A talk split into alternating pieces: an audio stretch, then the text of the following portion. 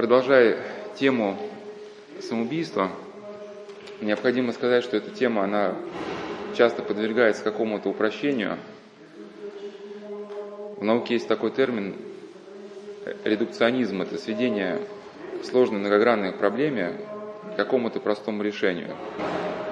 Ну, обычно говорится, что самоубийцы – это люди, у которых что-то там не сложилось, компьютера какого-нибудь современного не купили, ну вот и от огорчения выпнули в окошко. Ну, если быть честным, то неизбежно эти вопросы приводят нас к другому, да, значит, почему одни выпрыгивают, другие не выпрыгивают? Значит, у одних было какое-то мировоззрение, была возможность противостоять этому, да, стрессовую ситуацию, у других ее не было. И тут много чего всплывает. Тут и вопрос воспитания, и смысла жизни. И вот этот цикл лекций про самоубийство, он предваряет как раз вот другой цикл лекций, да, «Остаться человеком», где мы разбираем опыт узников концентрационных лагерей, чтобы попытаться понять, что им помогало выжить, и, и их опыт, чтобы вот нам спроецировать как на современность, на людей, которые живут в мегаполисах, работают в крупных компаниях – и вот как раз выжить людям помогало в лагерях э, то, что можно назвать условно доминантой жизни. Это не, не то, что даже какая-то система взглядов, не то, что один какой-то смысл, это совокупность, совокупность мировоззрения, системы взглядов, их личного опыта, то, что можно условно назвать стержнем, да, каким-то стержнем, который позволяет человеку не ломаться. И мы в беседах вот пытались разобрать, вот, по крайней мере, из чего состоит этот стержень, ну, только в беседах к самоубийству, скорее применительно к самоубийству, а в другом цикле уже применительно вот к выживанию. И на прошлой беседе мы остановились на теме измененного состояния сознания, что э, э, приводил примеры, ну, выдержки какие-то, что люди, теряя благодать, э, они входили в некое измененное состояние сознания – в котором их восприятие настолько искажалось, что выхода никакого они из, из ситуации не видели. Это состояние сопровождалось таким крайним ожесточением, когда человек не способен воспринимать вообще ничего. Ну, его он еще называют туннельное сознание, но это то, что мы разбирали, гораздо шире, чем тема туннельного сознания. И сейчас я на эту тему дальше еще мы поразмышляем. Вот.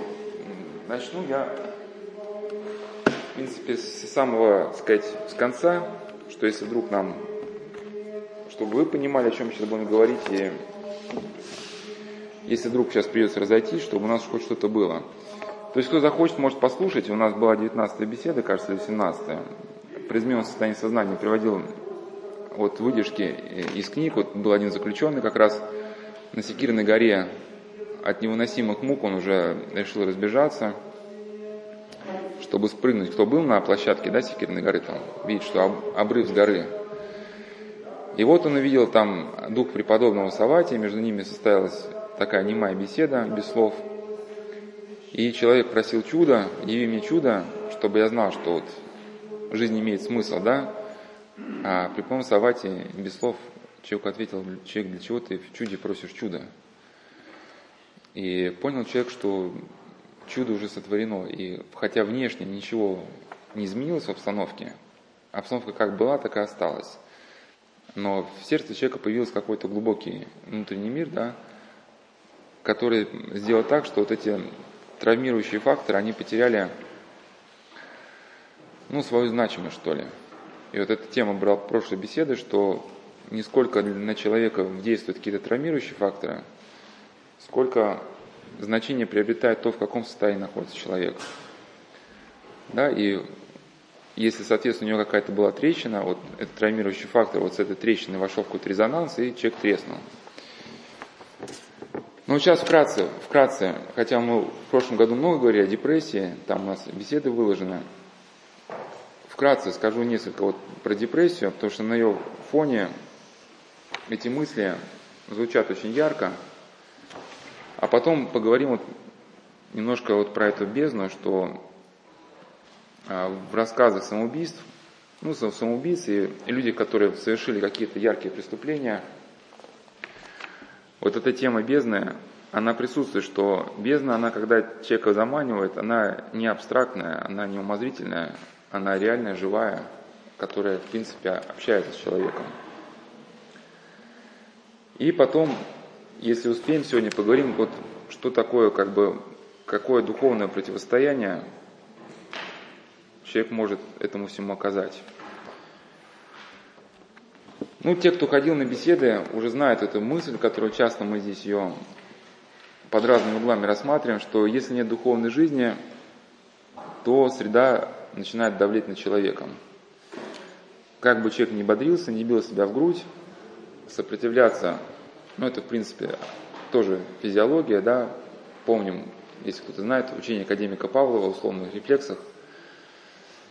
Вот, хотя кто-то говорит, что на основании академика Павлова были созданы такие поведенческие модели, отрицающие душу, хотя на самом деле в академика Павла его, в принципе, учение вписывается в наше мировоззрение.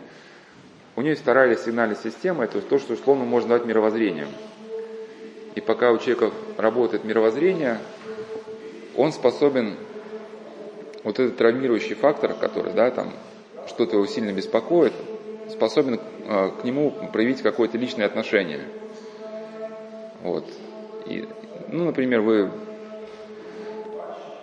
знаете, ну, какой-нибудь школьник получил, да, там, плохую оценку, и ему кажется, все катастрофа, но если он поговорит с мамой, например, мама скажет, сынок, ну, там, у меня тоже было, не, не, не страшно.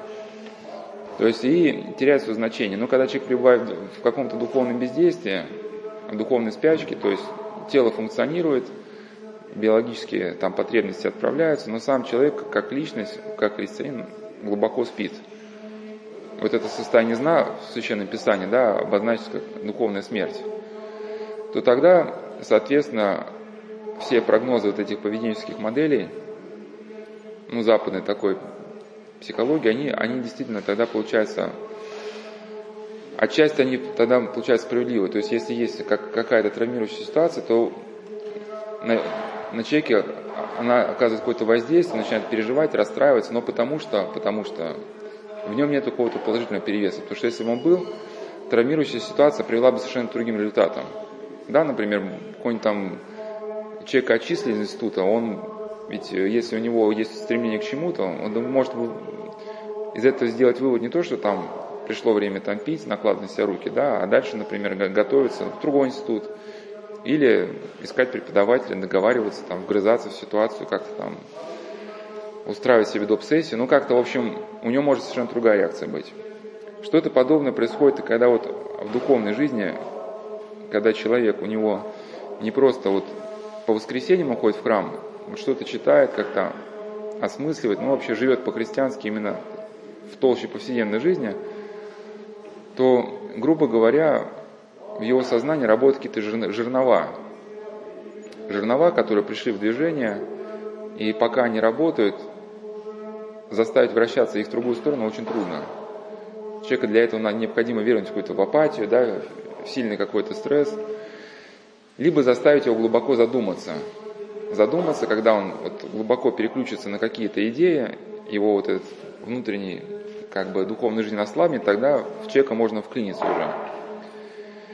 То есть необходимо какое-то движение. И вот когда это движение в жизни человека присутствует, движение в определенном направлении, то, как уже было сказано на прошлых беседах, человек начинает понимать, что такое смысл жизни, у него есть понимание уже собственного какого-то пути и призвания. Потому что, как их принято называть, экзистенциальные такие категории, да, они не сколько постигаются человеком логически, сколько они зависят от того состояния, в котором находится человек. Ну, сами про себя знаете, что когда вы в состоянии загона, носитесь там, да, где-то вот кто-то вас остановит, посмотри, на какой закат, да? Он скажет, ну, простой закат, ну, что там, ты коробки ты принес к переезду, да, какие я тебя просил, да, вот.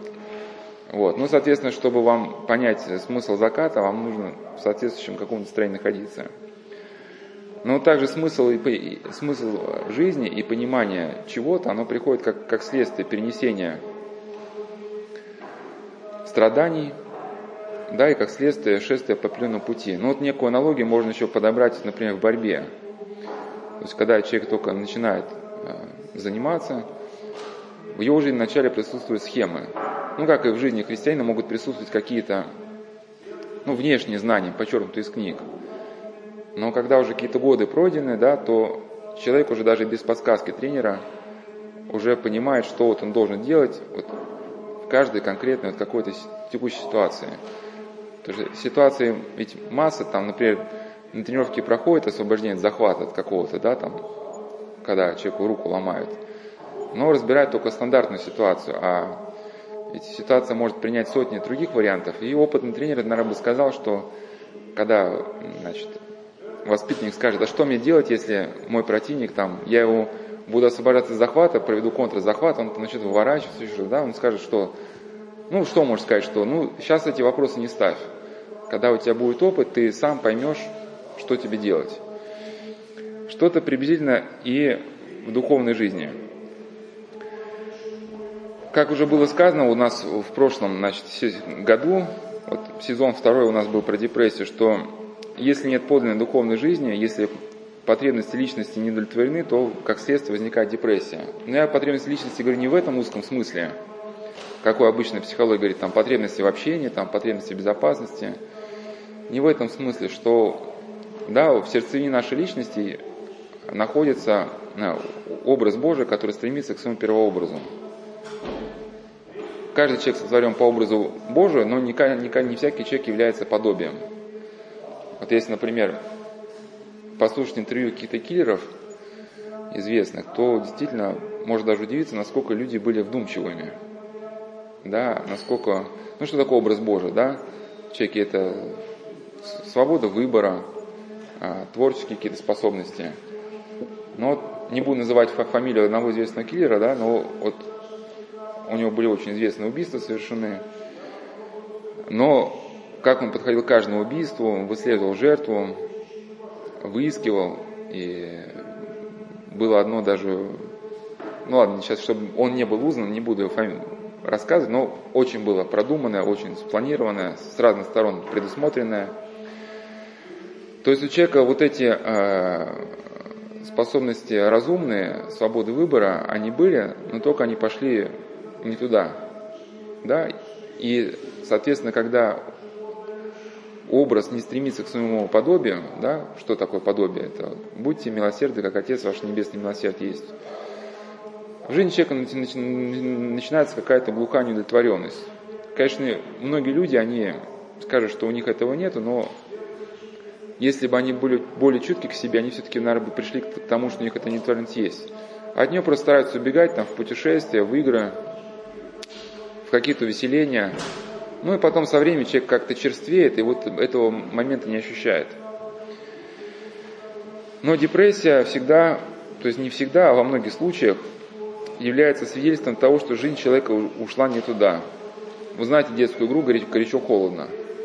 Да, когда это даже, кажется, вот, кажется, операция «Приключения Шурика», кажется, вот там было где наваждение, где она спрятала Мишку, Мишку что-то за, за штора, да, он нужно был искать Мишку, ему говорили, горячо или холодно. И, соответственно, когда человек сделает шаг в сторону от того, что находится в сердцевине его личности, да, он почувствует некое, ну, на первый день он почувствует некую, некую неудовлетворенность, что уходишь по квартире и не понимаешь, что-то не то, что-то не то. Может быть, мороженое поесть. Открыл холодильник, поел мороженое. Не отлегло, да? Может, еще что делать? Фильм посмотреть, да? Не отлегло. И вот начинается поиск, человек перебирает там путешествия, наркотики, потом все не отлегает, не отлегает.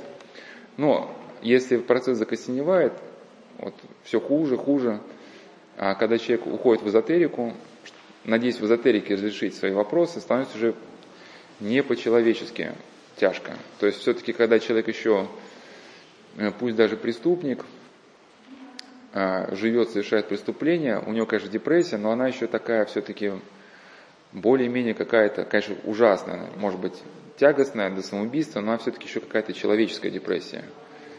Потому что человек может совершать свои преступления по какому-то неведению.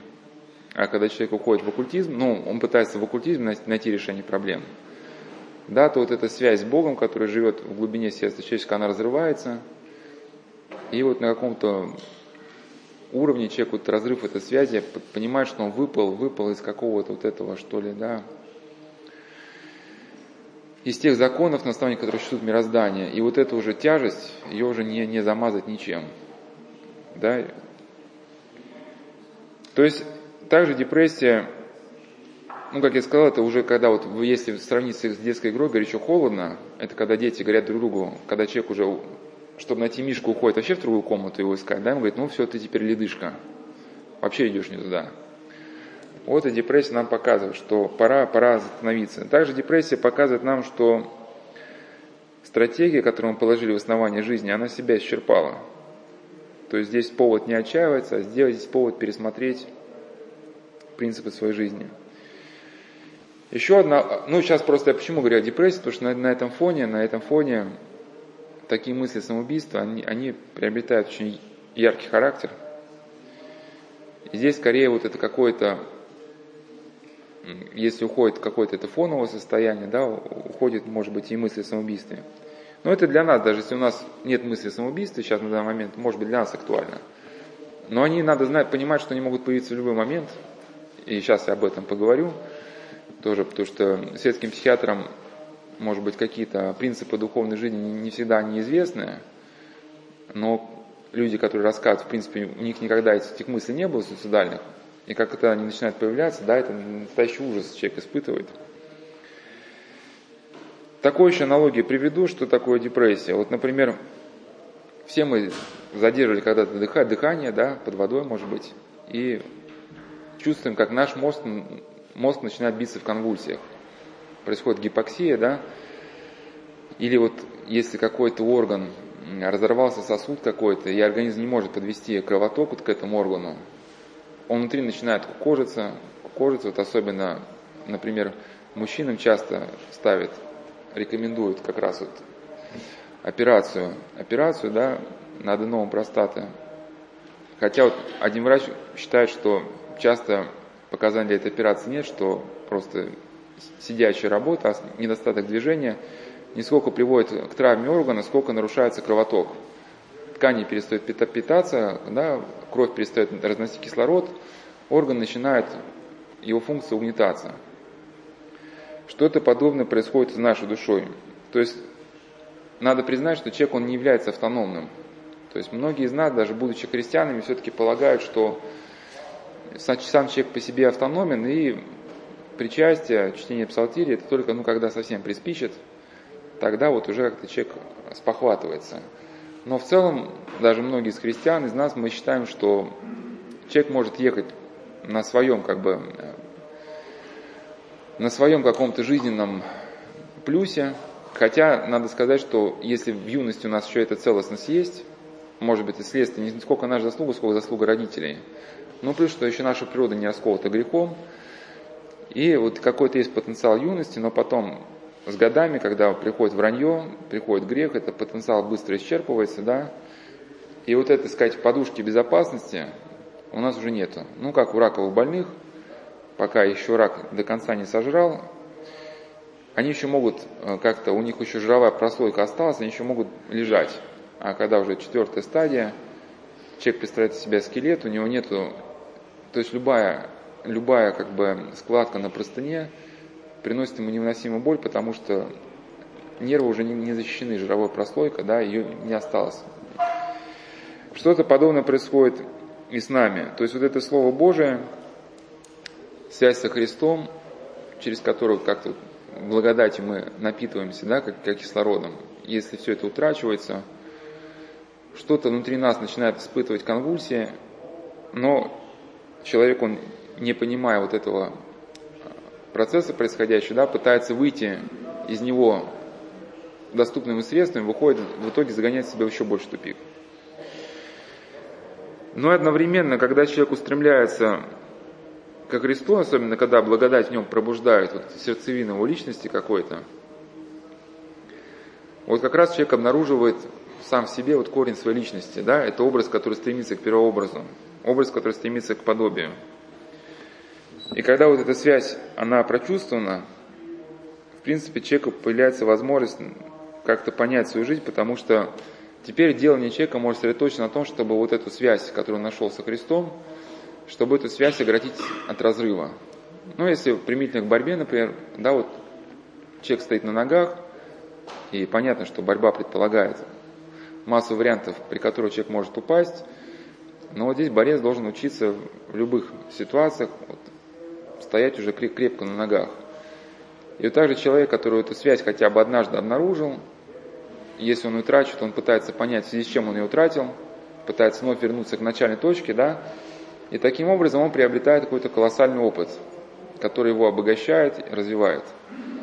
Конечно, это путь трудный, и Антуан Экзапери в своей книге «Цитадель» от имени восточного одного царя так, э, такую молитву вознес Богу, что Господи, не требуй от меня становления, дай мне просто побыть.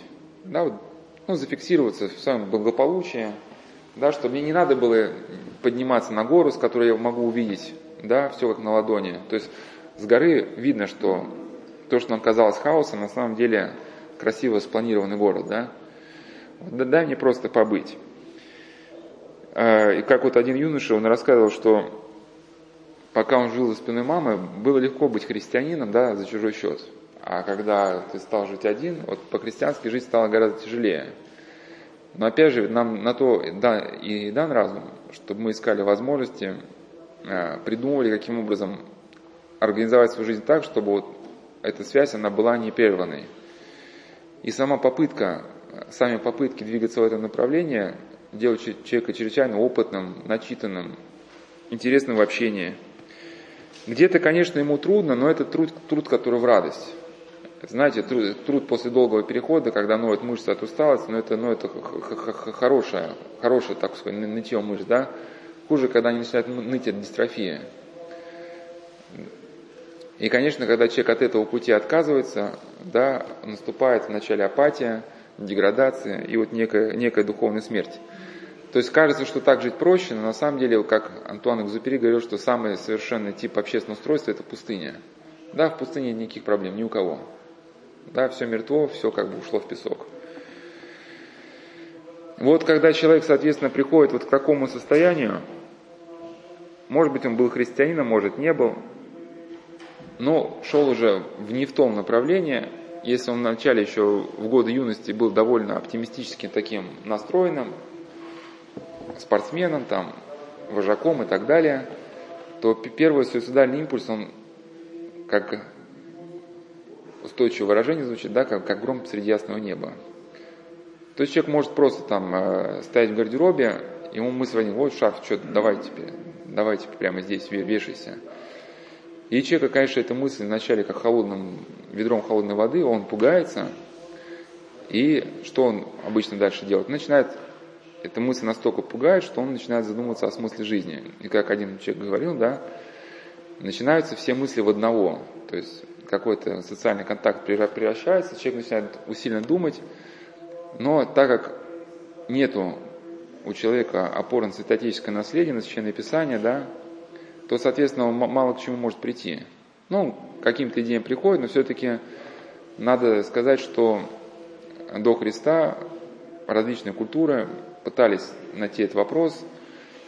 Философы Греции ломали головы, в Индии различные да, в том числе Будда, вот мы разбирали буддизм, да, ломали голову, но в итоге, в итоге Будда пришел-то к чему, да, к идее, что, ну, некую создал систему угошения сознания, да, что есть страдания, он посчитал, что единственный возможный путь избавиться от страданий – это угасить свое сознание.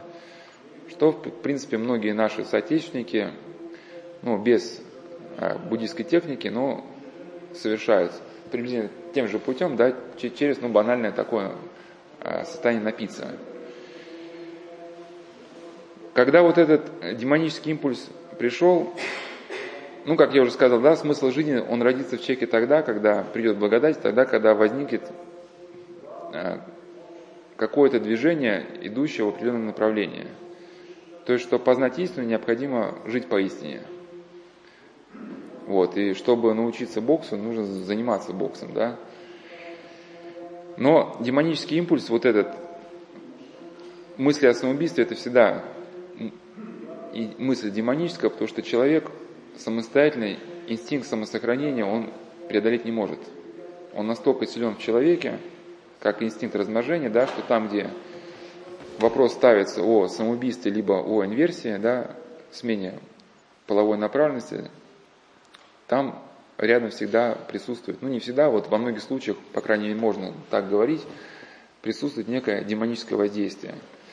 И по идее, с духовной точки зрения, когда у человека возник суицидальный импульс такой, необходимо вопрос, поставить, что предшествовало. Что предшествовало. Вот у нас другой есть цикл лекций «Зеркали» называется. Там мы разбирали вот этот вопрос, что предшествовало. Да? То есть удару всегда предшествует замах. Конечно, когда профессионал замахивается, этот замах может быть неуловимым совершенно, но он, он все равно как-то в какой-то форме присутствует. И поэтому, если какое-то зло прорвало, прорвалось в нашу личность, необходимо ставить вопрос, в связи с чем произошел этот прорыв.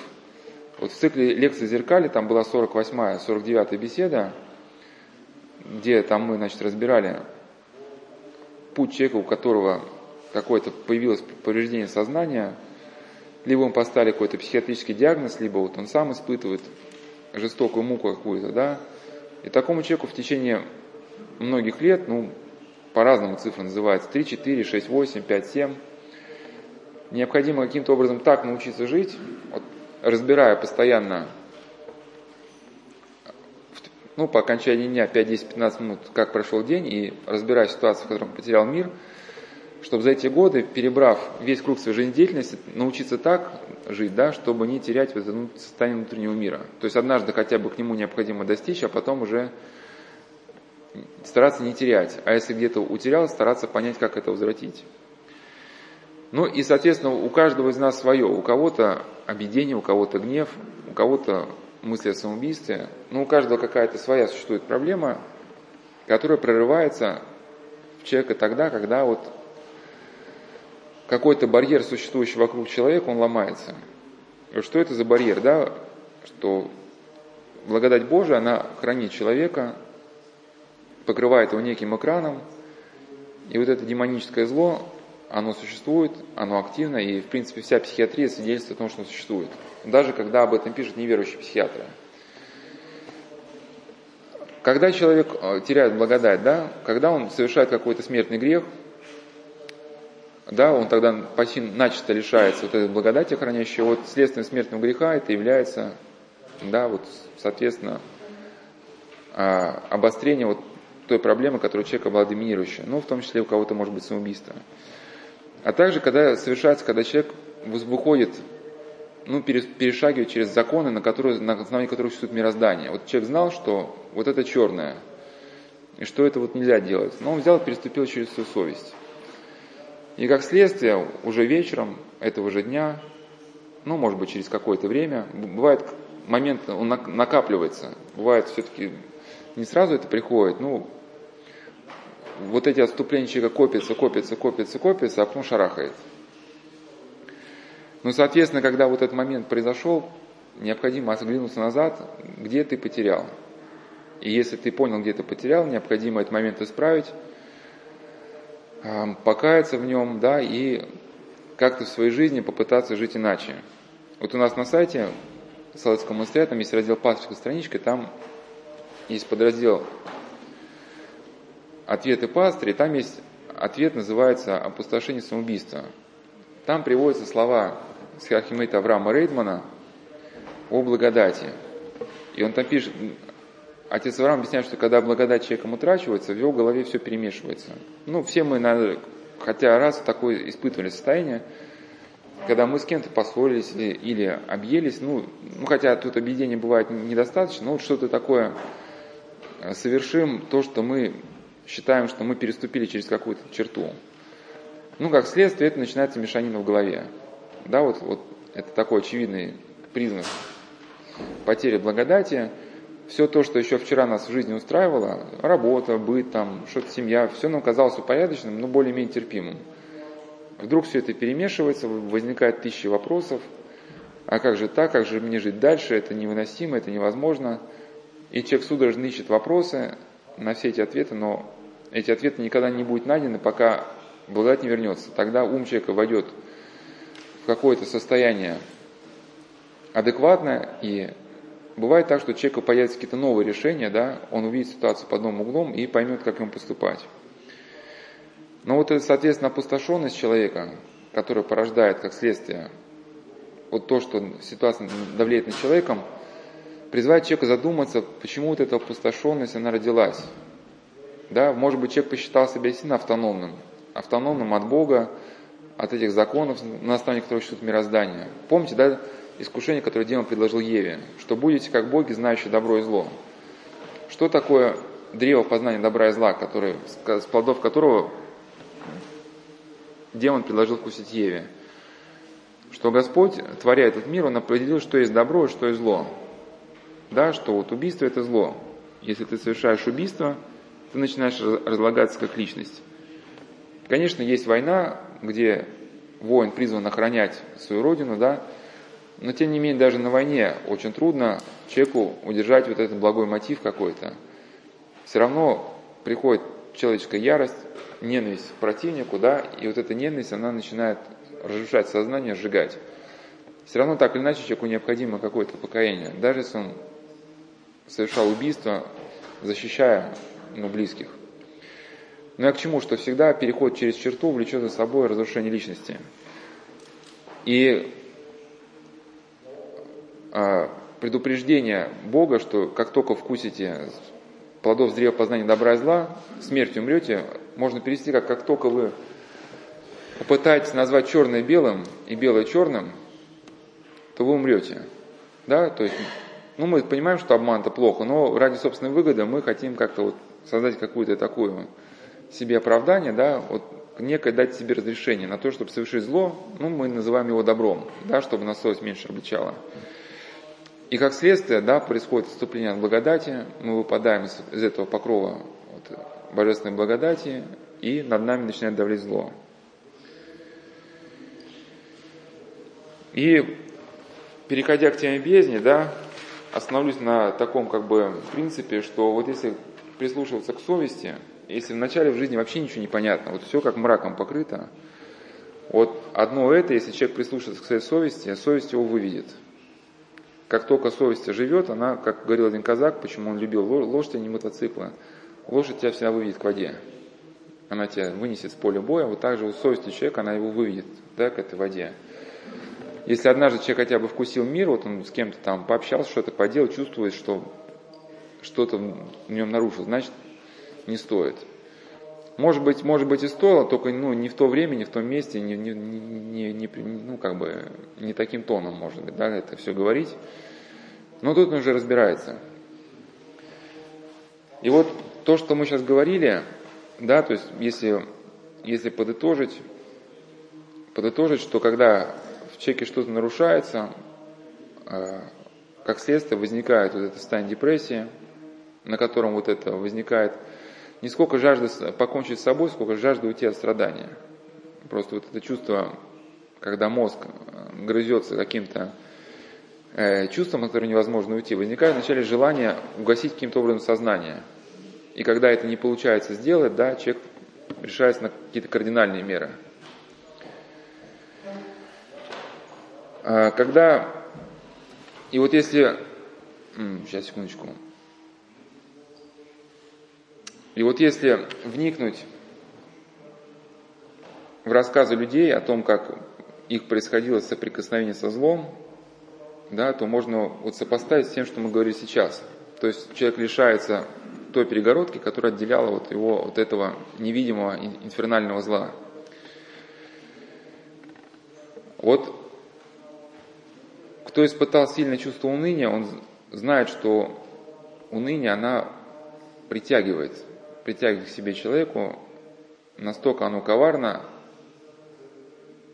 что отчасти можно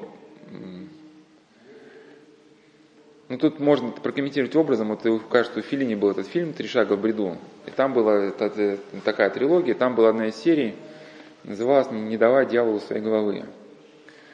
Там про одного актера, значит, который уже сознательно переступил через какие-то вот а, законы, на которых счет мироздания. Ну, в нем такое же стало проявляться ну, саркастичное издевательство. Такие люди очень, кстати, плохо кончают, которые начинают, начинают ради хохота, потехи издеваться над другими. Потому что если для тебя становится ничтожным другой человек, да, ты, в принципе, сам теряешь себя как личность. Это, в принципе, вот, да, вот к, теме лагеря, лагеря, который идет у нас параллельно, да, это Бруно об этом описал, что бесчеловечное отношение к другому человеку и тебя делают роботом. Но вот там вот этот актер был приглашен а, на съемки одного фильма, который был на такую кощунственную тему, да, что его, значит, там кто-то сценарист или кто-то объясняет ему сюжет фильма, сейчас не, не помню, но, в общем, речь идет о каком-то кощунстве. Ну и там такая абсурдная какая-то обстановка окружающая, и постоянно ему мерещится вот образ демона, причем даже так удачно этот образ был как бы показан. Ну, действительно, если в кинематографе образ демона, вот, его иногда изображают э, что-то такое совсем непривычное для нас. Что-то совершенно иное. То есть просто там рога, копыта, клыки, это, ну, это, это страшно, но это не ужасает. Да, а там вот это была маленькая девочка с лицом старухи, да, и вот этот образ, которого нет в реальности у нас, мы такой не каждый день видим, да, вот, вот эта инаковость этого образа, она уже как бы пугает. Ну и вот эта девочка шариком, она постоянно маячит у него на горизонте, и когда он соглашается на участие в этом кощунственном фильме, ему в качестве гонорара э, дают вот, новую какую-то гоночную машину – ну и такой, как бы, может даже сказать, что некий символ запутывания в жизни, он хочет погоняться, выезжает в город, и все какая-то петрушка начинается, все он заезжает в какие-то тупики. То есть гонит, гонит, гонит, заезжает в какой-то тупик, проезда нету. И потом гонит дальше и приезжает к огромной яме, да, в дороге провал, ехать дальше нельзя. И он видит, что вот эта девочка с лицом старухи играет в мячик, и он, понимая весь ужас происходящего, он от этой ямы отворачивается и потом нажимает на газ и ринулся в эту бездну. Да, и, надо, и по пути его следования была натянута какая-то лента, которая отрубает ему голову. Эта девочка вместо мячика берет его голову. Ну, уже отчасти мы ситуацию прокомментировали, да, нарушение вот этих законов, на основе которых существует мироздание, выводит человека на контакт с этим инфернальным злом, и вот это на какой-то беседе еще, когда мы разбирали буддизм, я со, буддизм сопоставлял э, стихотворение подростков да, о самоубийстве. Там рассказывал, приводил стихотворение, что там были слова «бездна манит и зовет». И вот этот зов бездны, да, хотя Ниша сам, конечно, э, ну, кто не знает, Ниша сошел с ума, да, и для нас поэтому очень странно, что многие люди этого не знают, для них, что считают сочинения его сочинения авторитетными, но если человек вследствие такого образа жизни сошел с ума, уже свидетельствует и о том, что он написал. Но фраза, она у него была хорошая. Если человек всматривается в бездну, бездна начинает всматриваться в человека. То есть интерес человека к злу влечет обратный интерес, да, интерес зла к человеку. И как говорил один духовник, даже вот эти некие вот эти йогические асаны, да, позы, ну, это как версия духа не сказал, что это некая система символов, да, что человек, принимая определенные асаны, свидетельствует тому, что находится в пространстве, вот смотрите, смотрите, я готов, готов выйти на связь, готов к контакту. Да, и, соответственно, такой человек уже привлекает, в его жизни начинают уже просыпаться какие-то совпадения, какие-то непонятные вещи, которые его приводят уже и к знакомству с определенными людьми, да, и выводят уже на определенный путь следования. Если вдуматься, даже читать э, светские статьи, но мы на них не ориентируемся, потому что э, ну, даже э, люди, когда пишут, не имея в виду вот то, что мы имеем в виду, все равно так или иначе они косвенно свидетельствуют. Например, в одной статье о самоубийстве было сказано, что в человеке образуется пустота, которую он не может в данный момент ничем заполнить. В результате эта пустота его поглощает. Ну, сложно представить, как пустота поглощает человека, да, потому что вот. И можно сказать, что как это понять, что пустота, она же, ну, ее же нету, да? Но если мы вот в таком русле, что когда человек утрачивает благодать, соответственно, святое место пусто не бывает, на том месте, как писал Николай Сербский, да, если люди в своей жизни не встречаются с тобой, они встречаются ну с тобой, да, со Христом, то они встречаются с твоим архиврагом. Если человек утрачивает Бога, то на это место да, приходит иное. Ну и, конечно, вот этот, вот этот холод, жизненный холод, апатия, да, утрата всех интересов, то, что раньше человек делал как человек, да, ну, кто-то может назвать условно пустотой. По крайней мере, когда один сатанист, один сатанист прошел инициацию, он был христианином, стал ходить в эзотерический кружок, ему предложили, что вот ты станешь наконец-то свободным, если станешь чадом Люцифера. И вот он согласился стать чадом Люцифера. А, нужно было порезать палец, чтобы подписать контракт своей кровью. Когда он резал палец, у него пронзила такая боль, как будто он резанул по пучку нервов. Это было некое предупреждение. А потом нужно было пройти оккультную инициацию.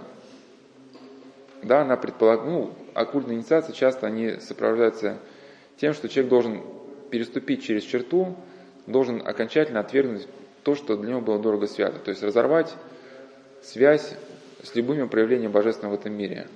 И у него были завязаны глаза, ему дали ребенка, которого он должен был задушить.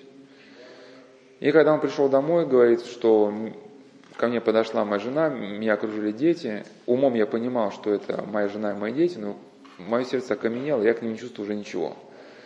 Я играл любящего отца и э, супруга, а в тайне хотел, чтобы они побыстрее умерли. Да, но вот, вот это окаменение, окаменение, да, условно можно назвать его пустотой. По крайней мере, в психиатрии, в психиатрии один из симптомов шизофрении это является вот это некое, некое ощущение внутренней пустоты. Один автор, поэт,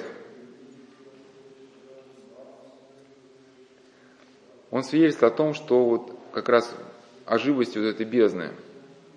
Он писал, все окружающее меня было наполнено тем же томлением, что и моя душа. Я погружался в бездну этой тоски, но она была живая, полная мыслей и впечатлений. И у меня не было желания освободиться от нее. Это была болезнь, но болезнь, вызывающая место страданий и наслаждения – и следующая за ней смерть рисовалась в виде сладостного погружения в бесконечность.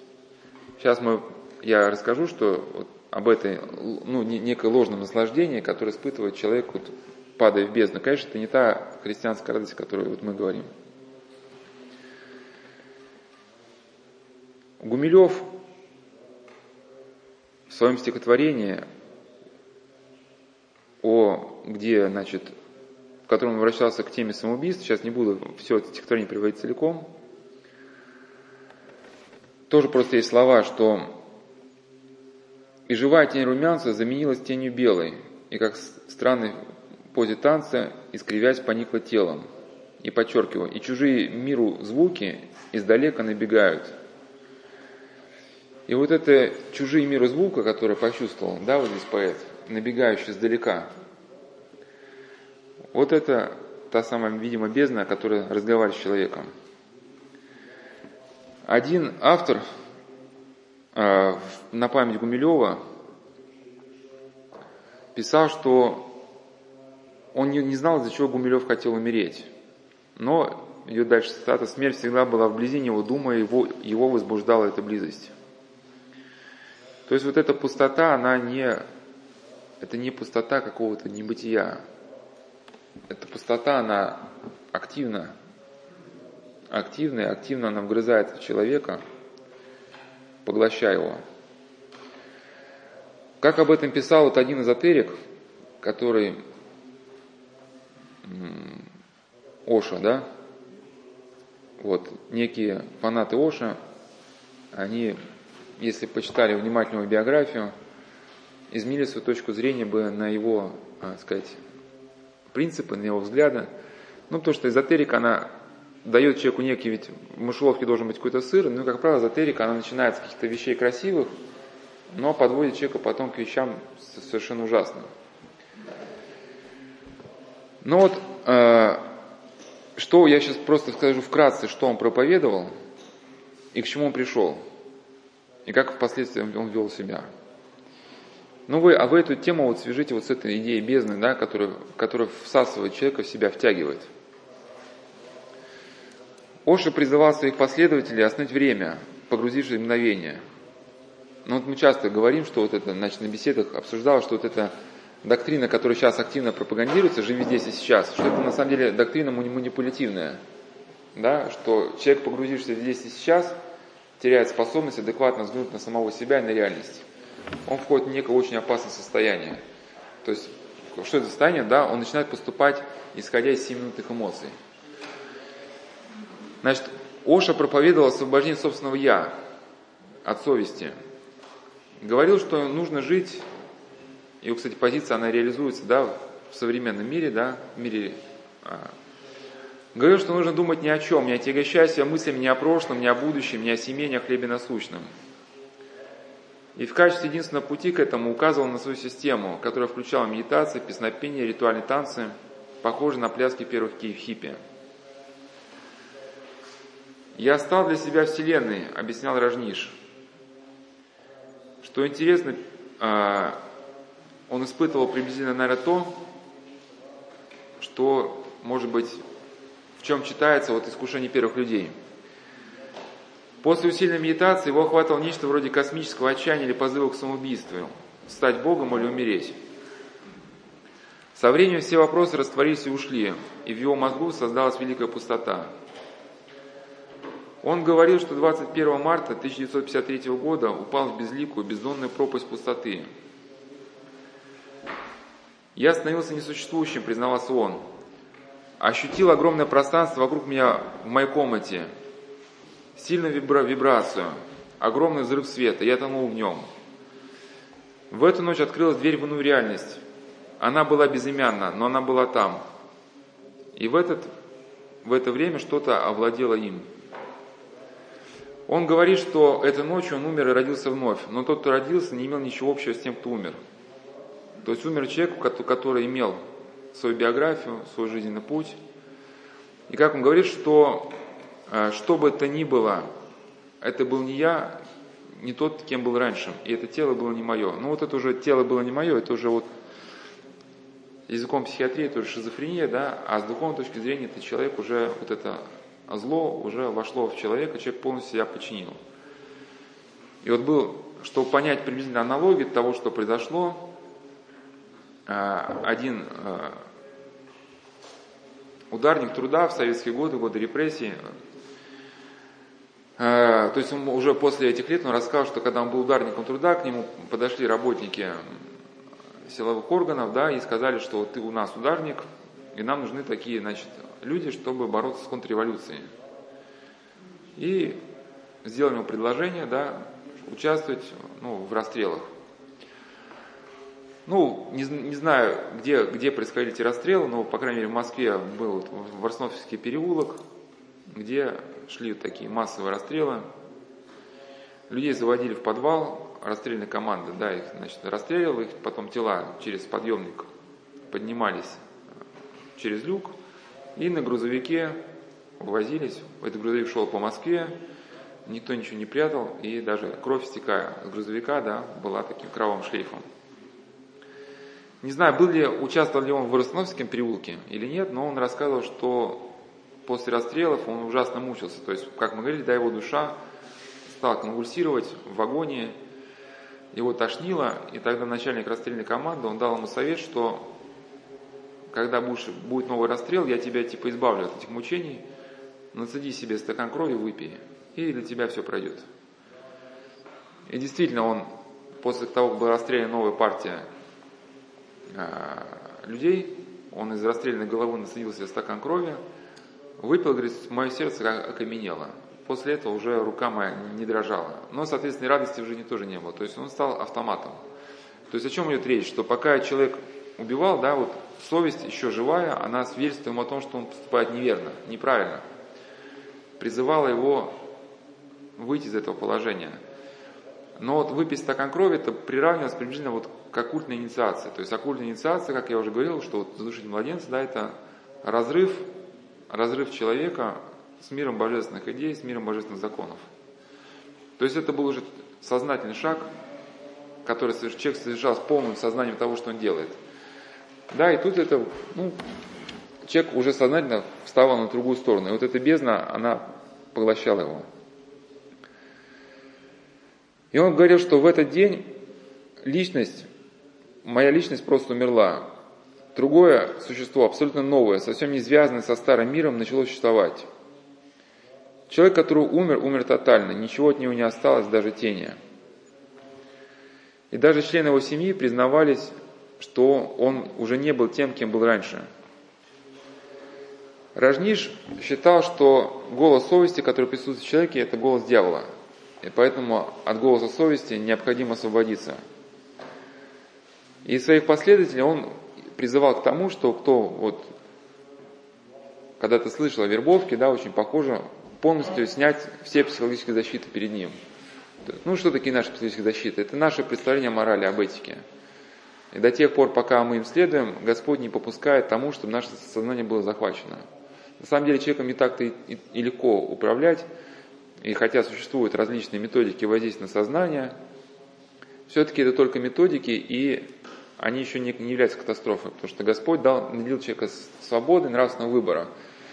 Если человек сам не согласился отказаться от этой свободы, никто не, не может его принудить. Но вот Рожник призывал своих последователей добровольно совлечься да, вот, вот этой морали, совести, тогда то зло, которое стояло за ним, оно входило в человека, и его адепт становился полностью марионеткой, которую он мог уже управлять по своему усмотрению.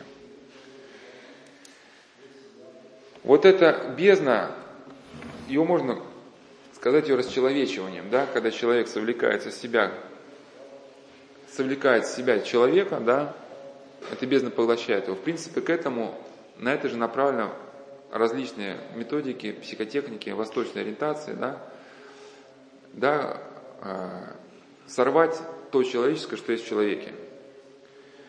И когда вот эта бездна, она притягивается к человеку, да, человек изнутри меняется. Вот когда, помните, я приводил стихотворение Гумилева, да, то есть а, один автор говорил Гумилеве, что вот эта близость смерти его возбуждала, да, и вот эти голоса и вот это наслаждение, наслаждение, да, которое вот несет в себе вот эта бездна и смерть. Сейчас просто приведу некоторые мысли, которые, может быть, прольют свет на вот это состояние. Ну, просто если кто-то в этом состоянии находился и находится, он должен понять, что происходит. Что происходит, чтобы из этого состояния как-то выйти. Тем, кто это не испытал, э, понять, попытаться понять, может быть, даже не стоит потому что попытаться понять, это значит в каком-то смысле пережить, да, пережить. А пережить, в каком смысле пережить, это, это стать подобным, подобным тому человеку, войти в его состояние, да. А войти в состояние, это уже, соответственно, для нас это какая-то будет большая катастрофа, потому что... А? Да, лучше не входить. Лучше не входить. Но отчасти просто по, по каким-то свидетельствам мы можем это состояние Э, понять. Вот Ставрогин, который э, в результате покончил с собой, да, главный герой романа Достоевского «Бесы», вот есть глава, которая почему-то ее не печатали, э, во многих изданиях не печатали, называется у Тихона. Почему цензура решила выбросить эту главу, но без этой главы все, весь роман становится вообще непонятным. Да, если читать без этой главы, непонятно, почему в итоге он повесился. И вот только вот с этой главой все стоит на свои места. Вот в сезоне втором, прошлым летом, я подробно образ Ставрогина разбирал во время бесед, когда мы разбирали тему депрессии. Кто захочет, можете послушать. Но сейчас что интересует, что он э, снимал квартиру, то есть у него было, ему было скучно до одури, и это как раз вот скука, скука это вот, э, а, мы про скуку забыли, забыла сказать, что многие люди, они входит в наркотики, а после наркотиков приходит к идее самоубийства именно через скуку. То есть поначалу вот человек бросает наркотики, бросает какой-то патологический образ жизни, и вроде бы все становится на, на свои места. Там появляется перспектива брака, учеба, работы. Вроде все хорошо, но потом начинается какая-то невыносимая скука. Ну, скучно так, что ну, человек не знает, куда сидевать. И потом все вот это патологическое, оно само собой появляется как на горизонте. Сами собой откуда-то вырисовываются наркотики, и все как-то опять по накатанной.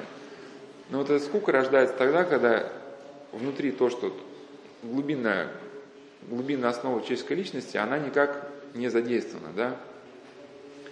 И вот что-то подобное было у Ставрогина. Ему было скучно до одури, он не знал, чем себя занять, участвовал в попойках, в разврате, и, снимая квартиру, он заявил хозяйке, что он потерял свой перочинный ножик, и хозяйка решила выпороть свою маленькую дочку, да, думая, что это она украла.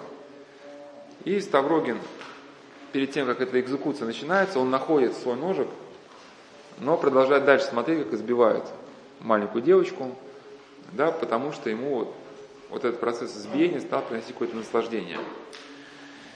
И вот что он о себе заявил, этому он, когда пытался покаяться, епископу Тихону, ну пытался, он не смог покаяться. Потом объясню почему. Он писал, в такие минуты у меня всегда прерывается дыхание – всякое чрезвычайно позорное, без меры унизительное, подлое и, главное, смешное положение, в каковых мне случалось бывать в моей жизни, всегда возбуждало во мне, рядом с безмерным гневом, неимоверное наслаждение. Точно так же и в минуты преступления, и в минуты опасности жизни. Если бы я что-нибудь крал, то я бы чувствовал при совершении кражи упоение от сознания глубины моей подлости. Не подлость я любил, но упоение мне нравилось от мучительного осознания низости. Также когда я стоял на барьере, ну, во время дуэли, ожидая выстрела противника, то ощущал то же самое позорное и низкое ощущение. однажды чрезвычайно сильно. Когда я получал пощечины, то и тут это был, несмотря на ужасный гнев. Если держать гнев, то наслаждение превысит все, что можно вообразить.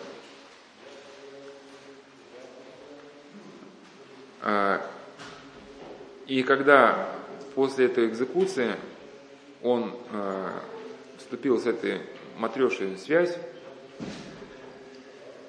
и матреша после этого связи, она повесилась. Перед этим погрозить ему кулачком.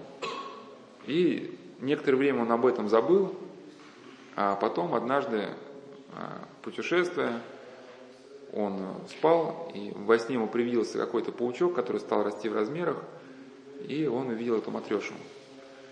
И матреша часто стала к нему приходить, да, вот в том виде, в котором он распрощался с ней, и не имея возможности от этого образа освободиться, хотя он и говорил, что он мог бы пресечь усилием воли этот образ, но не зная, куда деться от этого, ну, сильно в рассказах убийц так и бывает, что какой-то, например, киллер совершает какое-то продуманное убийство, следов не видно.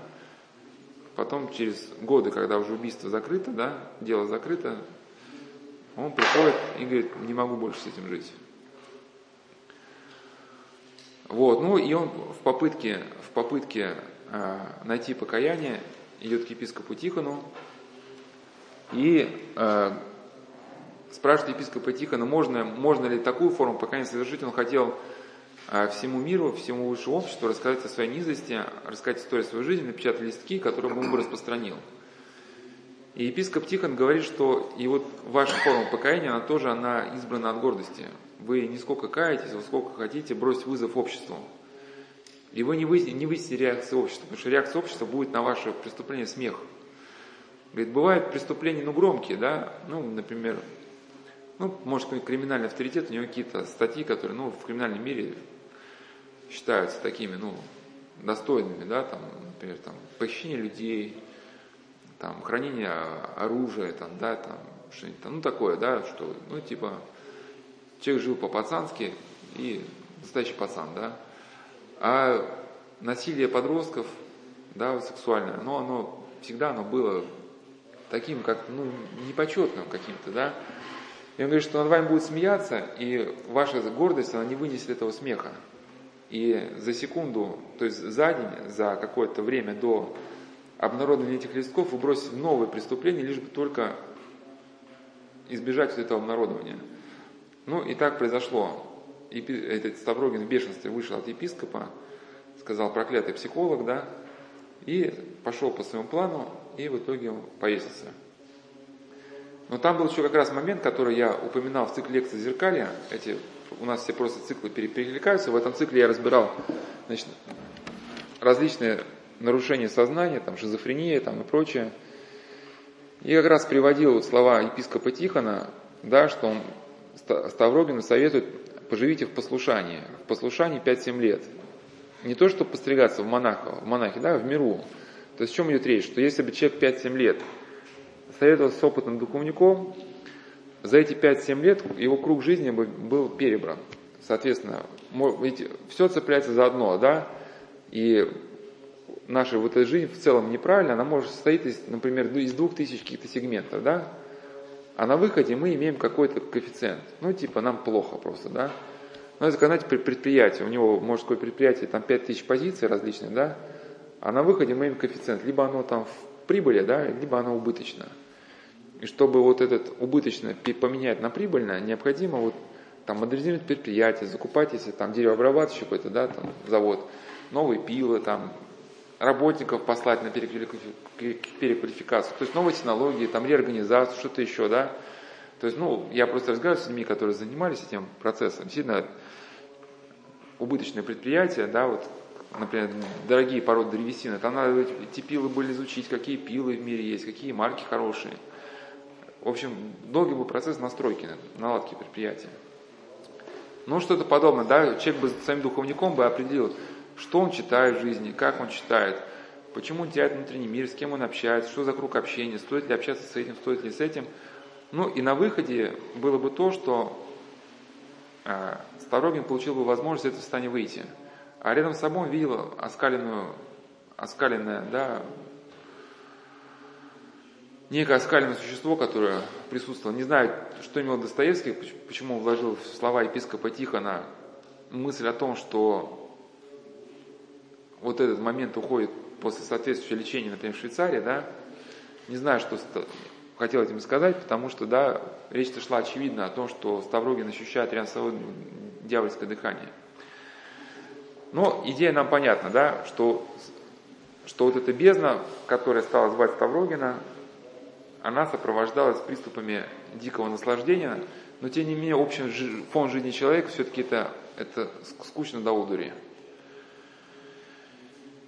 Э, в книге «Безотцовщина» э, Виктор Николаев рассказывает, приводит письмо одного человека, который попал в тюрьму. И в этом рассказе видно как раз то, что мы говорили, да, человек переступил через законы, на основании которых существует мироздание, соответственно, ну, если мы попытаемся раз, с точки зрения наших бесед посмотреть, стал открыт для вот этого воздействия зла, и эта бездна, которая стала втягивать, тоже сообщила ему какую-то такую затравку.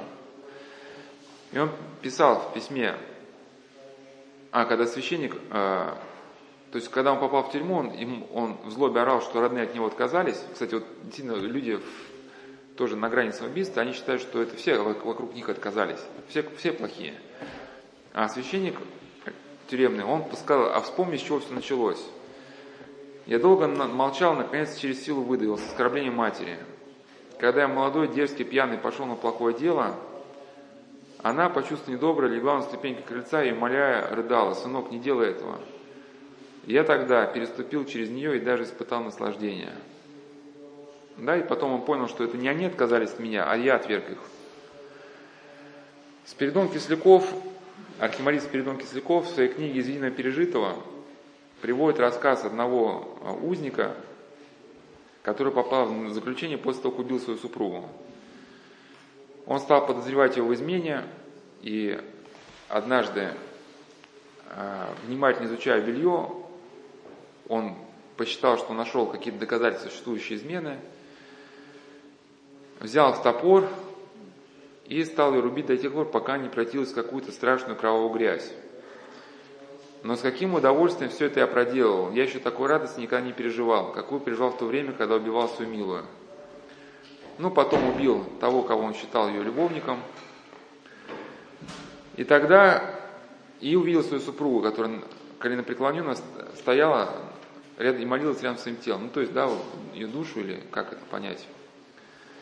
Тогда, как сумасшедший, выбежал на улицу, закричал, что убийца, зарезал двух человек. Его отправили на каторгу на 12 лет. Ну и, конечно, вот это наслаждение, которое он испытывал, это не, то, не, не та радость, которую мы испытываем после причастия. Да? Это как вот сказал этот сатанист, что когда он уже после инициации, он испытывал приступы, приступы наслаждения, это были какие-то пароксизмы. Знаешь, что пароксизмы, да, это когда человек, он в неадекватном состоянии начинает хохотать просто, да, но радости у него мало в жизни. И заключенный говорит, знаете, батюшка, ужасное гнетущее состояние духа переживаю. Жизнь моя сплошное нравственное мучение, я весь искалечен нравственно. Временами не хочется верить самому себе, что именно я это сделал. Бывает ужасная тоска. Ну и в этом состоянии действительно человек, он может и таким образом и покончить с собой. Вот, в цикле лекций «Зеркалья» я разбирал даже вот эти фразы и сопровождал словами Нила, Нила Синайского, который говорил, что есть э, радость благодатная, а есть радость ложная, которая сообщает человеку падшие духи. И вот в этом состоянии, когда человек вот, э, вошел вот в это измененное состояние ума, связавшись с этим злом, он пытается как-то убежать от этого состояния уныния. И конечная форма вот этого бегства, ее принимает вот это бегство самоубийства.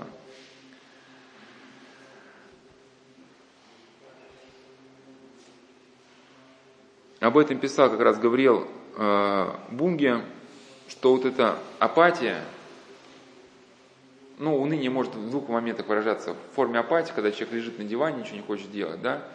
Либо в состоянии чрезмерной активности, когда человек от гнетущего чувства, чтобы как-то каким-то образом пути, начинает загружать себя работой бесконечно, да, начинает работать до полного изнеможения. Ну и последняя попытка бегства – это бегство самоубийства. Теперь хотел бы поговорить о том, каким образом человек мог бы всему вот этому противостоять.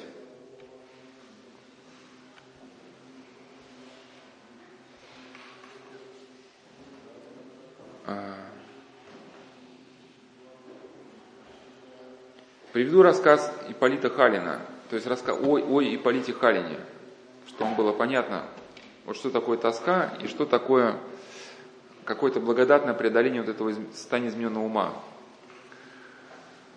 Одного монастырского послушника, это жизнеописание Архимеда Ипполита Халина, это благодатный старец был, который не так давно умер.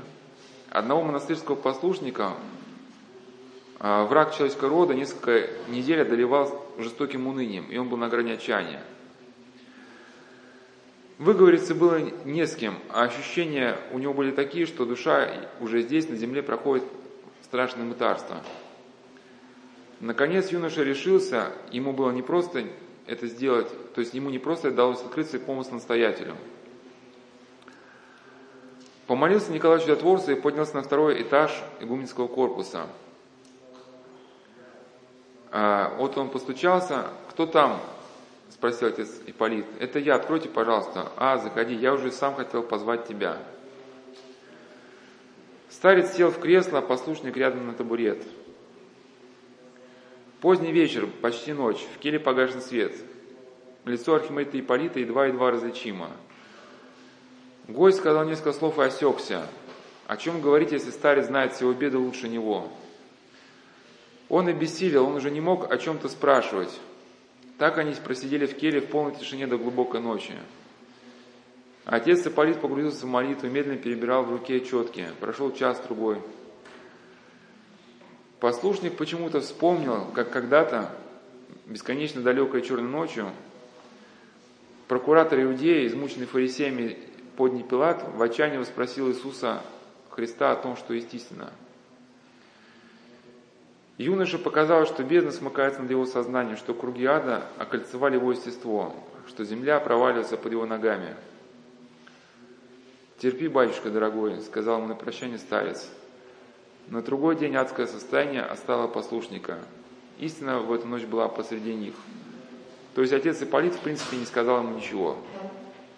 Да, но вот это состояние, оно оставило человека после того, как оно встретилось с благодатью. То есть, когда тьма встречается со светом, да, тьма исчезает. И тут необходимо сказать о том, что в принципе мы уже знаем, на то, на что, даже у нас уже как большой христианский стаж, на то, что практически никогда не обращаем внимания. Вот это на молитву. Практически никто из нас, ну, надо быть объективным, никто из нас практически не молится. И, а? Ну, мы что-то вычитываем, бывает. Вычитываем, да. Но, да, вот так, чтобы, вот как к живому Богу, а, к живому Богу, да, чтобы вот это была а, некая связь образовалась с человеком, чтобы молитва стала дыханием человека. Если бы вот это было, действительно, можно было понять слова некоторых а, отцов, над ними сейчас смеются, над этими словами, да, говорят, что вот батюшка ничего не сказал, кроме как молитесь. Действительно, если бы человек, может быть, внял бы вот этому совету, если у него опыт появился, может быть, он бы понял, о чем идет речь. И вот опыт нам еще подсказывает, когда мы читаем особенно псалтирь. Вот когда э, человек может ощущает, он хочет какого-то логического преодоления ситуации, ну, то есть если например, вот его мучает помысл о том, что вот то-то и то-то происходит. Ему нужен какой-то логический ответ на его ситуацию, да?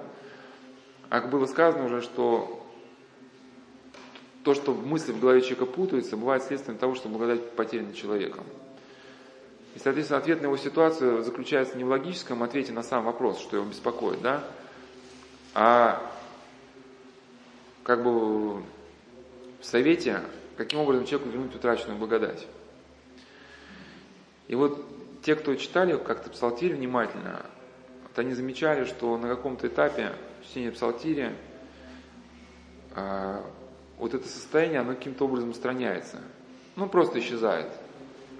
И даже очень непонятно, как это описать с точки зрения психологии, да, потому что психология она оперирует таким термином, как напряжение, снятие напряжения, да, а тут вроде бы напряжение было, и казалось бы, человек читает псалтирь, и напряжение если мысль логически, оно должно было возрасти. Ну, человек же напрягается мозгом, там, да, глазами. Но наступает какая-то точка, и вдруг бах, и состояние как чулок сходит с ума. И человек какая-то легкость, он даже не понимает, почему еще минуту назад он мог из-за таких смешных мыслей каким-то образом переживать. Просто говорит, что в таком состоянии измененного сознания, состоянии измененного да, сознания, что какие-то мысли вроде бы не страшно, они человека начинают настолько угнетать, что он как бы, ну, видит конец света.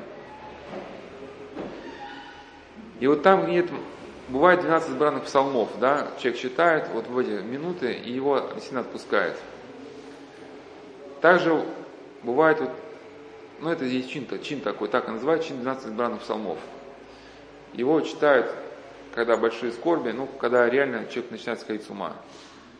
То есть что такое, ну, конечно, времени у нас нету, и не то, что каждый день нужно читать, просто есть какой-то грань, за которую уже вот стоит все-таки почитать, может быть. Хотя бы если нет времени, не сами псалмы только, там 12 псалмов, которые сопровождаются какими-то молитвами, вот сами псалмы. Какая это грань? То, что бывает, нас негативные мысли штурмуют, но мы еще стоим на ногах, мы еще способны как-то себя укорять. Что такое укорять? Что мы хотя бы способны осознавать, что вот это состояние, которое в нас, оно неправильное. Хотя бы способны мы, укоряя себя, просить Богу прощения, там, Господи, прости меня за то, что я вот сейчас себе все это пережевываю, да, проклинаю других людей, осуждаю. А бывает, что вот эти мысли у нас уже сбиваются с ног, и мы уже с ними слагаемся. Эти мысли мы принимаем уже как часть своей личности, да. Мы сами включаемся в поток вот этих мыслей, начинаем мыслить вот этими мыслями, понимаете, да? И когда и в этом случае человека можно уподобить, что вот он шел, а, переходил через горную речку, через поток горной реки, она его била по ногам, его смывала с камней, но он еще на ногах-то держался, да? А тут она его шваркнула, наконец-таки, с ног сбила и понесла. Понесла, он задыхается, хватается за скользкие камни, да, но ухватиться ни за что не может, она его несет, ломает ему кости, да, Вот это приблизительно уже вот в сознании такой процесс начинается. Чтобы его затормозить, логики усилий ума недостаточно. Необходимо какое-то время пребывания в мыслях иной направленности. Чтение здесь не поможет. Рисование бабочек, конструирование планов, инженерные там проекты тоже. Вот, да, вот, а и поэтому псалмы написанные, да, а, они Богу вдохновенные. От погружения человека на время чтения 12 избранных псалмов, ну это где-то минут 40. Может даже гораздо раньше все процесс произойдет. Вот, кто попробует, тот однажды просто испытает опыт, когда вот происходит какая-то точка, умиление приходит к человеку, вот состояние просто, вопрос для него, который мучил, он снимается.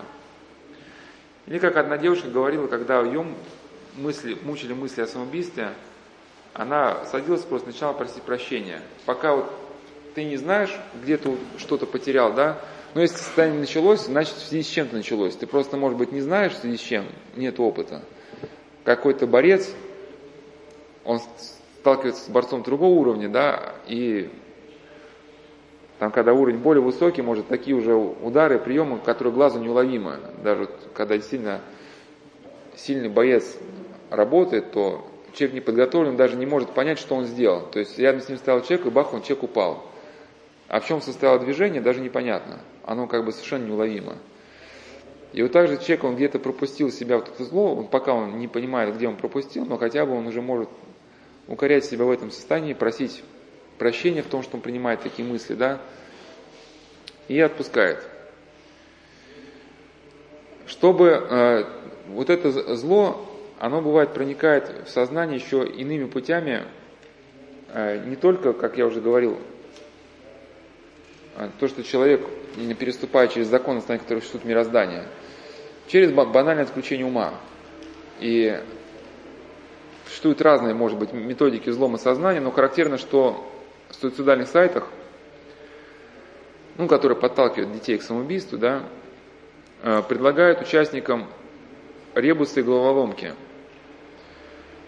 Криптологи, изучая вот эти ребусы, пришли к выводу, что у них решения этих задач нет. То есть набор знаков, букв, рисунков. Ну, э, там дальше комментариев нет, я поэтому сам прокомментирую эту ситуацию.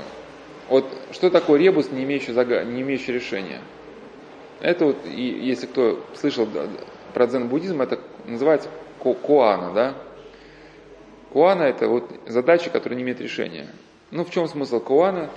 Что с точки зрения дзена в человеке существует некий глубинный импульс, который э, на Востоке, ну, считалось, что вот есть у человека некая, некий, некий древний глубокий инстинкт, который впоследствии был замутнен рассудком, замутнен цивилизацией, ну, например, воину, самураю, да, чтобы быть э, непревзойденным воином, необходимо услышать древний свой инстинкт, с ним соединиться и отдать свое тело в управление вот этому инстинкту своему, да. Вот принцип, может быть, восточных таких единоборств. Но с точки зрения православия, вот этот древний импульс, это то, что, как Макарий Великий писал, что древняя злоба, войдя после грехопадения в ум человека, вот этот древний змей, стал находиться под умом умом человека, да, стал жить при душе, как вторая душа. То есть, как уже в беседах было сказано, да, что Господь ограждает человека от мира падших духов, обернул его телесностью, которая включает в себя и наши вот эти нейроструктуры, и, соответственно, голос демонический, он нам может до нас доноситься в виде только какого-то помысла. Помысла, который человек воспринимает, что этот помысл это не он. Но просто на Востоке в связи с особенностями их мировоззрения считается, что вот это как раз то, с чем нужно соединиться. Да? И так как э, человеку, э, э, так как э, наш разум, данный нам Богом как защита от мира демонического, препятствует нам слияние с этим миром демоническим, да, то, соответственно, э, ну, Господь дает человеку свободу, да, вот, но на Востоке вот эту свободу решили распорядиться так, что создали психотехнические приемы, которые бы от, отключали, отключали вот эту перегородку, которая стоит между человеком и миром падших духов. Ну, вот йога, в принципе, вот этот, выполняет эту функцию, но в том числе вот эти дзен-буддийские куаны. То есть, в, чем, в чем суть? Человеку дается загадка, которая не имеет решения, человек напряженно думает, день, два, три, потом мозг утомляется, потому что мозг не может в этом состоянии долго функционировать и отключается. Да, вот даже существует некий закон, что перевозбуждение нервного волокна ведет его к его торможению. И вот в результате вот этого торможения, когда отключается у человека кора головного мозга, да, вот существует возможность проникновения в человека. Да, только мы понимаем, что в этот момент происходит подключение человека к инфернальному миру со всеми последствиями, которых мы сейчас озвучивали. Просто как раз с точки зрения восточных боевых искусств, как раз вот этого соединение с демоном, да, оно как бы и является тем самым искомом. Да, вот э, к чему надо идти. Ну вот эти, понятно, уже ребусы и головоломки, да, на сюдальных сайтах. Об этом, кстати, очень подробно размышлял, ну не подробно, но достаточно э, внятно Серафим Роуз в своей книге «Православие религия будущего», когда приводил один из случаев контакта с НЛО. Ну, отец Серафим подчеркивает, что даже ученые мира пришли к тому, что все-таки НЛО это не, не неземная цивилизация. Да, это существа того мира, которые существуют параллельно нашему, которые просто вот раньше приходили к людям в том образе, который люди были готовы принять, в виде леших домовых, а так сейчас у нас цивилизация техногенная, они приходят в виде гуманоидов и так далее. Но он приводил даже докладную записку библиотеки Конгресса США, которая, ее подготов... дописка была подготовлена по запросу военно-воздушных сил США, потому что летчики встречались с НЛО и не знали, как это явление объяснить. Да, в этой докладной записке говорилось, что объяснение феномена нужно искать в демонологии. И вот я к чему просто он приводил как раз один пример, который он объясняет наличие вот этих ребусов – сайтов. И потом, соответственно, ребусы, как мы соединяем, да, с фактом самоубийства.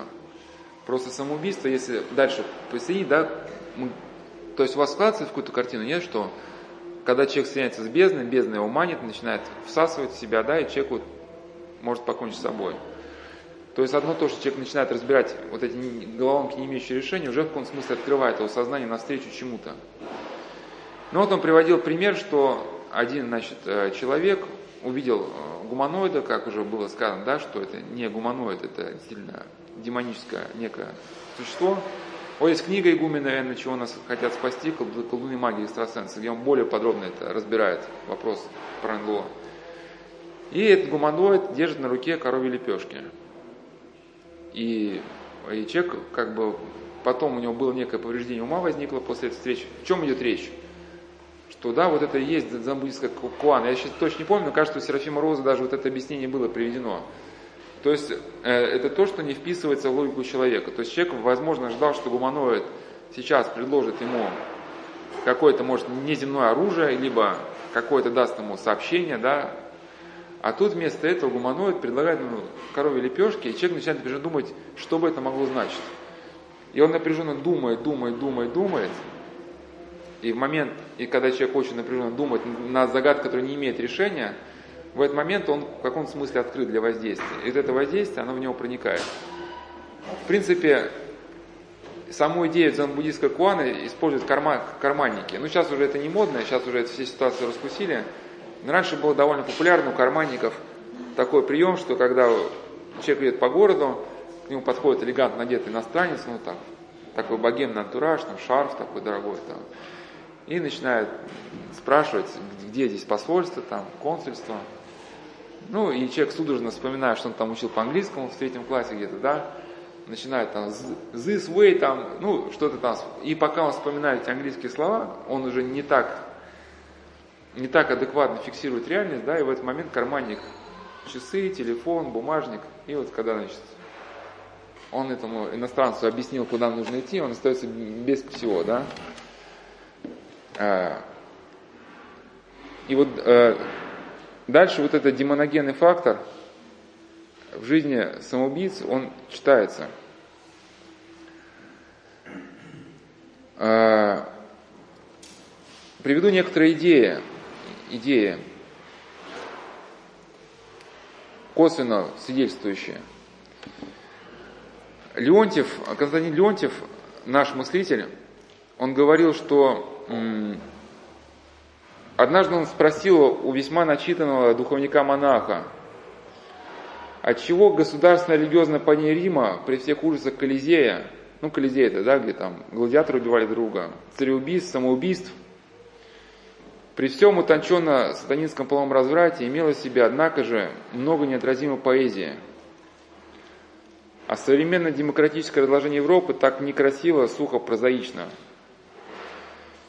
Никогда не забуду, пишет Леонтьев, как монах-духовник поразил меня своим ответом. Бога, Бог, ответил монах, это свет и духовный, и вещественный, свет чистейший и неизобразимый. Но есть и ложный свет, обманчивый. Он говорит, что да, есть радость благодатная, есть радость ложная. Это свет демонов, существ, Богом же созданных, но уклонившихся от Бога. Классический мир во время падения своего поклонялся, хотя и ложному свету языческих божеств, но все-таки свету. А современная Европа даже и демонов не знает. То есть вот этот люциферианский свет, да, присутствующий в творениях э, авторов, которые вот где-то, может быть, и покончили с собой, да, но вот их действительно утонченно, какие-то утонченные эстетические творения, да, имеют источником, ну, если сопоставить, да, не сколько разум человеческий, да, сколько вот этот разум, те, кто когда-то был херувимами и серафимами. Показательно, что Виктор Франкл, который занимался в том числе и проблемой суицида, отмечал, что сами психиатры, сейчас я объясню, как, как это связано с, с, с этим, с демоническим миром, да, как сами психиатры э, кончают с собой. Он говорит, что в зловещем числе суицидов ну, в общем, не буду говорить его трактовку, он просто говорит, что глубокое, э, что психиатры кончают самоубийством, он пытается, как это объяснить, что глубокое проникновение, проникновение в собственную психику могут справиться далеко не все. Но он считает, что просто психиатры, которые были заточены в идеи психоанализа, пытались проникнуть в глубины своей личности, но сталкивались с чем-то таким, что не могли переварить. Но примечательно, что те, кто занимался проблемой НЛО, тоже огромное количество самоубийств.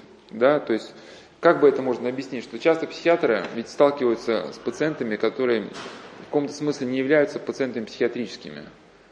Да, это пациенты, может быть, вот, ну, то же самое, например, Ставрогин, да, вот, где уже с ним что-то такое увивается, вот это некое зло, да, и может быть, отчасти, да, где-то Ставрогина можно было даже отчасти его состояние описать, может быть, в терминах биполярного расстройства, маниакально-депрессивного психоза. То есть это приступы какого-то вот этого маниакальной такой радости, да, с чередующим под последствия, ну, падками вот этого дик дикой скуки. Ну и попытка психиатра вмешаться в процесс, соответственно, а, приводит психиатра к тому, что стоит за этим человеком, да, и те силы, которые занимается разрушением данного человека, вступает в некий контакт с умом психиатра, да, и он ну, ощущает то, что можно назвать языком, ну, с термином индукция. Да, от этого пациента исходит эта индукция, воздействие, которое действует на психиатра.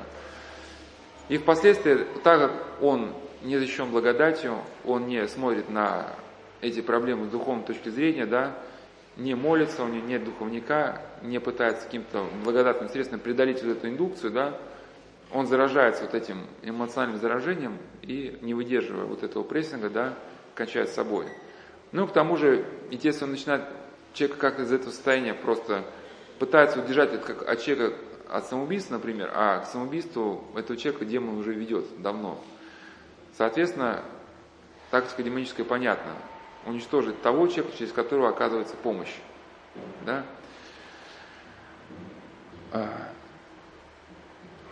Сейчас еще буквально несколько мыслей и закончим на сегодня. Вот одна девушка, которая поначалу и ставили диагноз биполярного расстройства, потом этот диагноз сняли.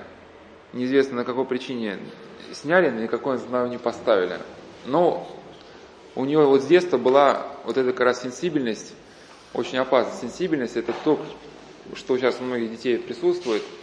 Если действительно родители утратили где-то благодать, да, или вот эм, что-то было такое в роду богоборческое, то дети с детства рождаются чрезвычайно чуткими к воздействию духовного мира. Ну, не небесного мира, а мира такого демонического, да. И вот однажды она когда рисовала, она почувствовала, что ее кистью водил кто-то другой. И поначалу она даже как бы удивилась, может даже где-то и ей это понравилось чувство, но характерно, что в письме она писала, только когда причастилась, я пришла в себя. Да, то есть уже показывает, что в момент того, кто кто-то водил ее рукой, она была не совсем себе.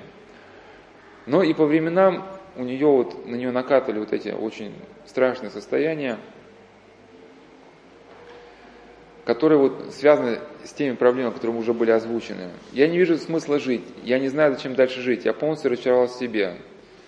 Самое страшное – это разочарование в людях, а в себе. Я дошла до полного неприятия себя. Я начинаю понимать логику самоубийц.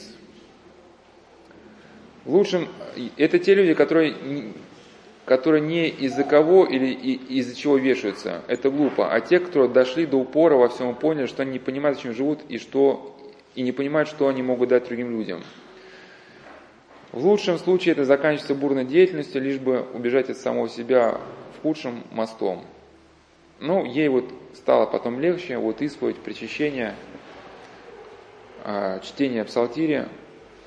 Каким-то образом она теперь просто поняла про себя, что в этом состоянии ей уже необходимо не, не поддаваться вот этим идеям, а каким-то образом бороться. В этом состоянии, как было отмечено на прошлой беседе, демон берет какой-то прецедент из жизни человека. Ну, то есть то, что действительно имеет место быть. У девушки может быть там прыщик на, на носу, вот какой-то, да, но в момент, когда девушка входит в состояние измененного сознания, ее вот эта проблема, которая беспокоит, она раздувается до неимоверных масштабов, а все прочее, оно из памяти выводится. Вот помните притчу Спасителя про птиц небесных, да? Ой, про, про зерно, что одно падает при дороге, прилетает птица небесная, склевывает ее.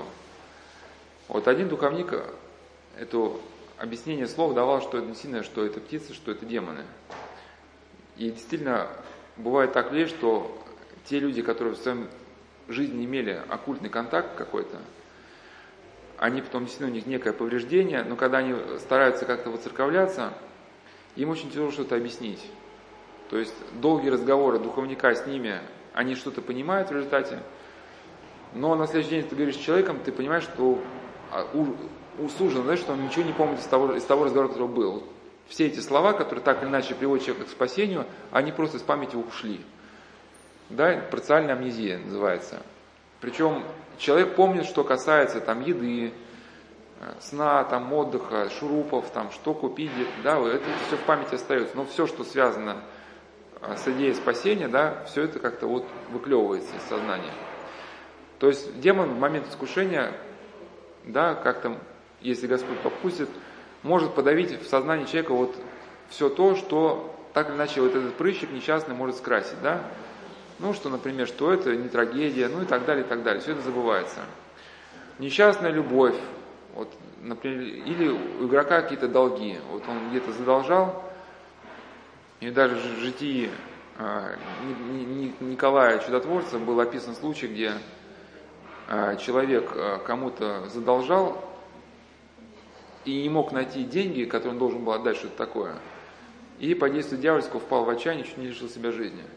Ну, то есть человек просто в состоянии адекватном, он понимает, что это еще не предел, что как-нибудь с Божьей помощью выкрутимся как-то там, что-то придумаем. Вот как один человек рассказывал тоже, что а, ну, он потом приносил в этом покаяние, что он напрямую обратился к дьяволу, что был игроком, проигрался очень крупно, понимал, что отдать ему нечем, и вот и в момент вот этого отчаяния сильно демон настолько насел на него, что говорит, что я забыл обо всем, о надежде на Бога, ну, э, ну обо всем. И вот он, как бы обращаясь вот к этим темным силам, говорит, что он готов, в общем, продать то, что нужно, лишь бы расплатиться долгами. Но потом все-таки он опомнился, как-то какая-то у него родилась ощущение надежды, и хотя как бы ему в помысле нашептывались эти слова, что выхода никакого нет, но он просто решил искать брату. И даже не мог подумать, что брат он совершит такой благородный поступок. У него брат не был богатым человеком, но долгое время копил на какую-то машину, вот наконец накопил, но брат действительно проявил себя по-братски, узнав, что его брат, он, значит, в каком положении, но мы знаем, что долги, когда человек задолжал казино и не может отдать, до сена этого человека переходит третьим лицам. Ну, в контракте обычно сказано, что да, что в случае не, невыплаты человек передается третьим лицам. Ну, третьи лица это криминальные структуры, да, которые, в общем, начинают человека давить уже, чтобы он любыми путями отдал долг, уже там вплоть до его доводит просто, ну, на, тренингах вот этих людей, да, коллекторов уже там разрабатываются такие схемы, что дави как можешь. Покончи с собой, не покончи, неважно. Главное, главное дави. Создать вокруг человека невыносимую обстановку. Ну, в общем, он, так или иначе, он расплатился потихоньку, да, потом устроился на работу, как из этой ситуации вышел. Но в момент отчаяния все положительные мысли в человека могут быть подавлены. Ну и ну давайте буквально еще вот, вот сейчас 52 минуты, вот до 6. Я просто, вот, чтобы закончить тему. И вот если соединить вот с объективными материалами, вот со светскими статьями, вот все то, что мы говорим, оно в принципе согласуется. Потому что в момент самоубийства, как э, один автор говорил, что самоубийца находится в изоляции других людей, а во-вторых, радикальным образом сужается восприятие мира. А для человека, палец которого зажат в тисках, в тисках, весь мир стремительно сужается до пальца и тисков. Есть только зажатый палец и тиски, и больше нет ничего. То уже, то, точно так же для самоубийства существует только боль и причина, которая привела к ней. Все остальное не имеет значения. Но вот здесь э, некоторые светские авторы, они пытаются расширить э, мышление человека, да, привести его, вывести из этого туннельного сознания, рассказать человеку его будущем, ведь в будущем ты можешь измениться, да, и имеешь ли ты право забрать себя у самого, э, ну, забрать себя у того, кем ты станешь в будущем, да, ну, ты же из юноши станешь там мужчиной, который пересмотрит свое поведение. Для него то, что сейчас беспокоило тебя, уже потеряет всякое значение. Ну, мальчик, который бьется в судорогах, мама не дала ему прокататься на велосипеде, да, пройдет лет 25, когда он сам станет папой, и мама скажет, а помнишь, что тебе было там 4 года, ты бился, меня ругал, что я тебе велосипед не дала. Он, ему будет трудно это даже вспомнить. Да, мам, неужели? Да, да. И э, также в одной светской статье пишет, что человек решается с убийства, когда осознает для себя, что других способов справиться с проблемой нет. Но, скорее всего, он их просто не видит. Человек э, смотрит на проблему изнутри, не может отстраниться от нее. Человек настолько поглощает своей проблемой, что не может конструктивно действовать в направлении ее решения. Все возможные варианты, основанные на опыте и знаниях, обесцениваются или отвергаются. Ну, вот эти светские слова, они как раз комментируют то, что мы говорили, да, что все в сознании человека подавляется. И тем, кто хочет с этим вопросом э, как-то более подробно ознакомиться, могу посоветовать, вот у нас там же на сайте, где выложены беседы, сайт Салского монастыря, там раздел «Пасторская страничка», подраздел «Беседа о проблемах личности». Там есть цикл, называется «Обращение к полноте».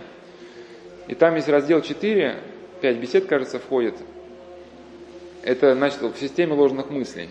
Когда ум человека погружается в нек, некие ложные идеи, действительно, эта сказка, она на самом деле не ложна, она правдива, когда человек может заблудиться в трех березах. Вот две-три патологические идеи настолько порабощают человеческий ум, что он мечется между ними, и очевидного ответа он на свой вопрос не видит. И вот это состояние длится, как в одной статье говорилось, от 24 до 72 часов да, узкое состояние самое опасное. Но действительно, вот если мы на себя посмотрим, то вот это как раз э, то время бывает, когда вот мы, если потеряли какое-то внутреннее равновесие, да, где-то переступили через вот эти законы, с нами, которые существуют, мироздание, утратили благодать, то начинаются вот эти патологические мысли, но они бывают так идут, где-то день, два, ну бывает три. Просто в первый день мы с ними соглашаемся, да-да, все круг, кругом сволочи, все, все хотят моей смерти, я вот бедный, несчастный. Но потом на второй сутки мы все-таки понимаем, что что-то в этом ложно есть. А на третьи сутки мы уже так изматываемся, да, что мы понимаем, ну, как-то пора бы как-то все-таки уже и заканчивать с этими мыслями. Ну, если у нас хватает, конечно, если мы не успеваем до этого времени сойти с ума. Да, ну вот, и вот этот опыт, 2-3 дня выноса мозга, он нас учит в дальнейшем быть вот уже осторожнее. Ну и на этом, на этом мы тогда, пожалуй, на сегодня закончим. Ну, остальное уже там, когда Бог даст,